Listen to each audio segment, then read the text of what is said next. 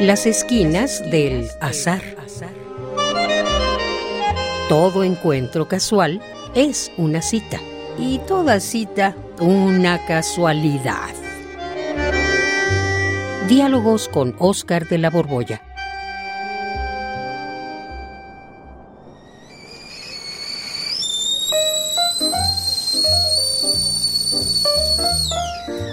Por fin, por fin, Oscar, por fin, por fin elegiste un lugar propicio para platicar. Ah, Me encanta estar aquí a gusto, sentado en la sala de tu casa. Ay, por fin se nos hizo platicar en un lugar decente, adecuado. Además, he de decirte que eres buen anfitrión. Estas Mm. galletas, mm, estas galletas están buenísimas. Aunque la verdad, la próxima nos reunimos en mi casa y te voy a servir un buen café. Porque de veras, ¿cómo es posible que me invites un café soluble? Y es más, ahí lo, lo voy a dejar. ¿eh? no. Ay, Juan, pues mira, perdóname. Mira, en primer lugar, bienvenido, ¿eh? Y, y sí, pues tienes razón. Por fin estamos en un sitio lógico para poder charlar a gusto. Y conste, pero la próxima vez me invitas a tu casa para a ver si de veras tienes ese, ese buen café que dices. Eh, pero, Claro. ¿De qué demonios quieres platicar? Pues mira, ahora sí que se me eh, cuecen las habas. Desde hace tiempo quería preguntarte a ti, a ti personalmente, a ti que eres escritor, ¿por qué escriben los escritores? Ay, Juan, pues mira, eh, escriben por muchísimas razones, aunque lo que sí puedo decirte es que la inmensa mayoría no lo hace por dinero, ¿eh? Eh, son poquísimos los que viven o han vivido de lo que escriben, unos cuantos a los que la suerte ha favorecido. Pues sí, Oscar, precisamente por eso te lo pregunto. ¿Por qué se dedican a un oficio tan, tan, pero tan... uh, bueno, como decía Sancho Panza, oficio que no da de comer a su dueño no vale dos habas. pues mira, lo primero que debes pensar es que no solo de pan vive el hombre, pero la verdad es que existen muchos motivos. Hace tiempo Mm. escribí una autobiografía, un librito que se llama La risa en el abismo, seguramente tú lo tienes. Lo Y conozco, ahí- lo. Sí, pues ahí hablé en un capítulo, hice una especie como de recuento. Y mira, aprovechemos que estamos en mi casa y que lo tengo aquí a la mano. A ver, déjame ver, déjame ver. Aquí está el libro, La risa en el abismo. Y déjame ver, déjame ver. Aquí está mero. Dice, en esto de la intención abundan los moralistas, los que buscan con sus palabras convencer del pro o del contra de cualquier idea, y los samaritanos, los que aspiran a brindar al lector un rato de humanizante esparcimiento. Unos lo hacen solo para seducir y otros, en cambio, para sacudirse de una compañía molesta. Hay quienes escriben para matar el tiempo y quienes lo hacen para eternizar el instante. Ah, Ándale. Ay, ay, ay, ay, ay, qué reflexiones, ¿eh? Y sí, supongo que lo- los motivos son muy distintos, ¿no? Pe- Pero, ya en serio, ya en serio, te repito la pregunta, ¿por qué escriben los escritores?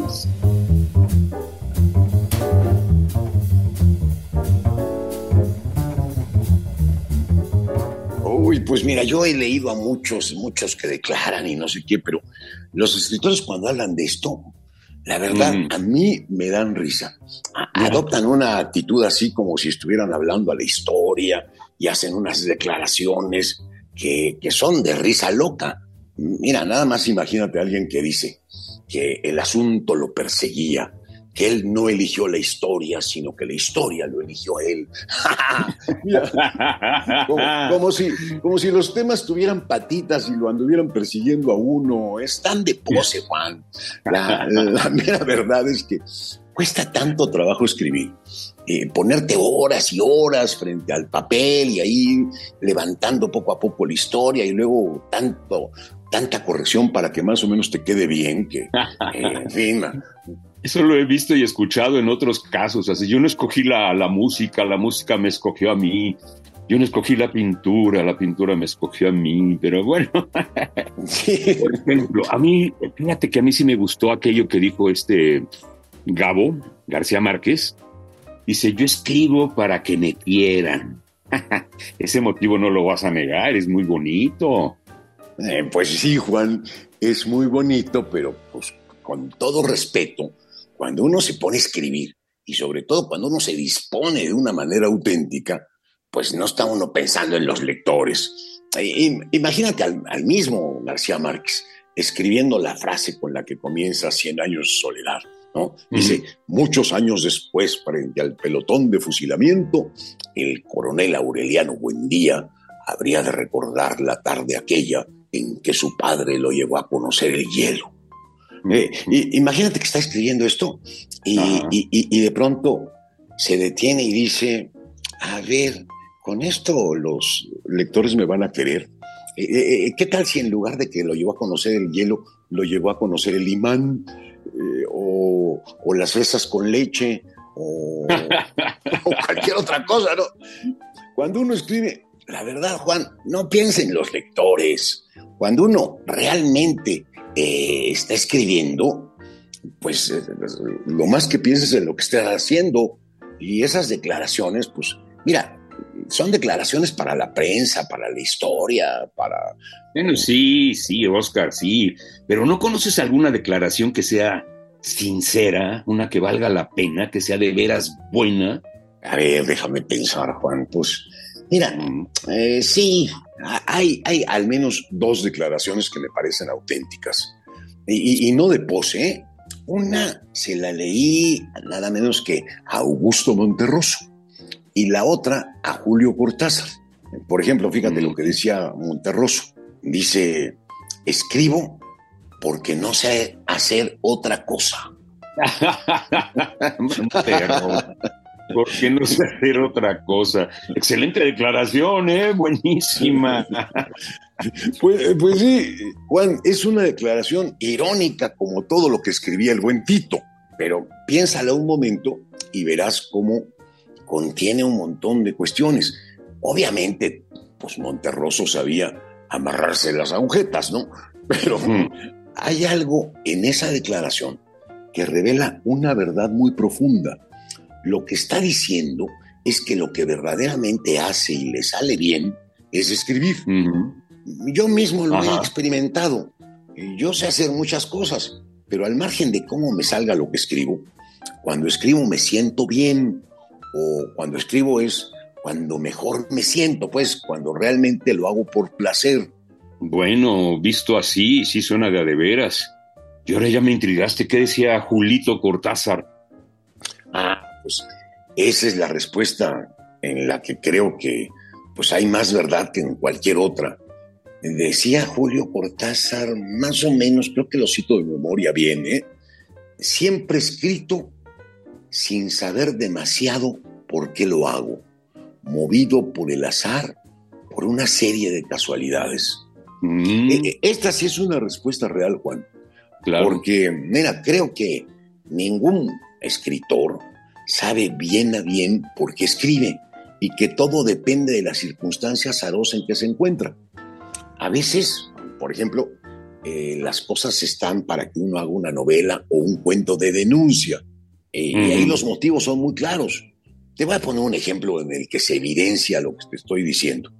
Actualmente vivimos una situación en que pues, se ha aclarado que las mujeres padecen una serie de violencias tremendas, ¿no? Y si te fijas, muchas escritoras escriben sobre acoso, violaciones y temas de estos. Yo creo que el azar hizo que pues, se diera la coincidencia de que esas escritoras nacieran en una circunstancia precisa y por eso escriben de esto. Hay otra circunstancia, por ejemplo, a la que le tocó a Mary Shelley, la autora de mm. Frankenstein, esa novela surge pues en, surge de un reto que eh, se hizo en, la casa de Lord Byron, estaban ahí un montón de escritores reunidos, decidieron hacer cada uno de ellos una historia de miedo. Y a, Mary Shelley se le ocurrió nada menos que el Frankenstein. Y si te fijas, un detalle muy interesante es que Frankenstein resucita al monstruo, el doctor Frankenstein resucita al monstruo, pues con una descarga eléctrica. Y la electricidad en ese entonces estaba muy de moda, era un descubrimiento maravilloso. Creo que, la verdad, la verdad, todos estamos pues, por azar en el momento en que nos tocó vivir y esto marca lo que escribimos. Pero, ¿por qué lo hacemos así y no de otra manera? No lo sabemos claramente, como lo dice muy de a de veras Julio Cortázar. ¿eh? Ya voy entendiendo lo de las esquinas del azar. Me dejaste pensando. es que en el fondo esto podría extenderse a todas las demás actividades. porque componen música los músicos? porque pintan los pintores? porque los actores actúan? En todos, en todas las sí, eh, creativas. Pues es que mira, en el fondo no se sabe bien lo que motiva al artista a expresarse y cada obra depende del azar, de razones que tienen que ver con la serie de azares, de casualidades de las que habla Cortázar. Pero mira, para seguir con nuestra plática, porque además ya, eh, ya me convenciste que el café está malísimo, ¿qué tal si, si nos mudamos a tu casa? ¿Qué? Ah, ¿Cuándo? Vamos, pues ahora mismo. ¿Ahorita? Ahora Vámonos a tu casa a ver si de veras ese café que dices está tan bueno. Pues sí, porque esta galleta nomás no me la puedo pasar. ¿eh? vamos, vamos a mi casa. Radio UNAM, en colaboración con la Facultad de Estudios Superiores Acatlán, presentó Las esquinas del azar. Todo encuentro casual es una cita y toda cita una casualidad. Voces, Oscar de la Borbolla y Juan Stack. Producción y realización, Rodrigo Aguilar y Denis Licea. Radio UNAM, Experiencia Sonora.